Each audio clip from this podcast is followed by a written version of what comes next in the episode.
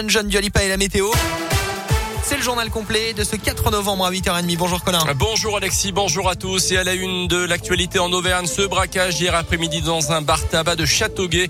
Trois individus ont fait irruption, armés, ont tenté de se faire remettre la caisse de l'établissement, mais la fille de la gérante s'est interposée. Elle a réussi à les faire fuir selon la montagne. Ils ne seront, sont repartis qu'avec quelques paquets de cigarettes. Malgré l'important dispositif de gendarmerie, les malfaiteurs n'ont toujours pas été retrouvés. Deux très grands excès de vitesse dans le Puy-de-Dôme mardi à Saint-Genès-Champanel, quatre conducteurs interceptés à plus de 40 km heure au-delà de la limitation sur une départementale. Leurs familles ont tous été retirés avec un record entre guillemets pour un jeune de chauffard de 19 ans contrôlé à 156 km heure au lieu des 80 autorisés. Et puis mardi toujours, mais du côté de Pessa-Villeneuve, cette fois-ci un chauffard de 27 ans roulé quant à lui à 161 km heure.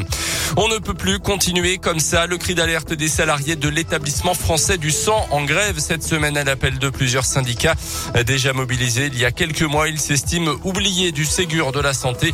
L'été dernier, le ministère a oublié, a autorisé, pardon, une hausse des salaires pour les infirmiers et les techniciens de laboratoire, mais a oublié les autres professionnels du secteur, les chauffeurs, les secrétaires ou encore les biologistes. Inacceptable pour Annick Vanzal, déléguée régionale force ouvrière à l'établissement français du sang, qui regrette également une dégradation des conditions de travail. On l'écoute. Non seulement ces personnels-là sont écartés de toute revalorisation salariale, mais surtout aujourd'hui avec un manque de personnel évident. On a des conditions de travail qui sont extrêmement dégradées, avec des changements de planning de dernière minute. On a des annulations de collecte systématiques parce que pas de médecin, pas d'infirmière pour prélever. Et là, euh, on a quand même des appels aux dons qui ont été faits parce que nos stocks de sang sont bas. Donc on ne garde pas du personnel, on a du personnel qui s'en va et qui s'en va après 20, euh, 30 années d'ancienneté à l'EFS. Et ça, c'est dramatique. Donc il y a quand même une incompréhension face à cette attitude du gouvernement de ne pas écouter ce cri d'alarme des salariés de l'EFS. Et d'après l'intersyndicale, il manque aujourd'hui 300 postes à l'établissement français du 100 plus d'infos sur radioscoop.com.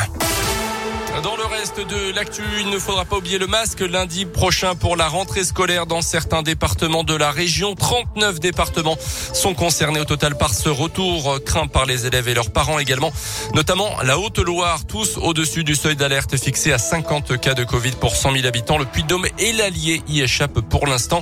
Dans ce contexte, l'Assemblée nationale a rétabli 7000 projets de loi de vigilance sanitaire avec la possibilité de recourir au pass jusqu'au 31 juillet. Les sénateurs qui l'avaient ramené au 28 février doivent à nouveau plancher sur le texte aujourd'hui, puis l'Assemblée aura le dernier mot demain lors d'une lecture définitive. Les adieux d'Angela Merkel à la France. Hier, la future ex-chancelière allemande était reçue en Côte d'Or à Bonn par Emmanuel Macron pour son dernier voyage dans le pays en tant que dirigeante de l'Allemagne. Le chef de l'État lui a remis la Grande Croix de la Légion d'honneur. Angela Merkel est au pouvoir depuis 16 ans en Allemagne. Elle va quitter son siège le mois prochain.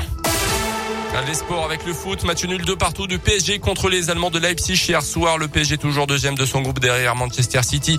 Place à la Ligue Europa ce soir. Lyon, Sparta Prague, Marseille, la Rome et Monaco Eindhoven. Et puis à 14h, la liste des Bleus, des 23 Bleus pour les matchs contre le Kazakhstan et la Finlande qualifie pour le mondial au Qatar en 2022. Le défenseur Raphaël Varane est déjà forfait. Merci beaucoup euh, Colin. On vous retrouvera à 9h pour un nouveau journal complet. On jouera également à la QVQ ensemble avant la fin de l'émission. Mais là, on va prendre la direction de l'Italie sans plus attendre.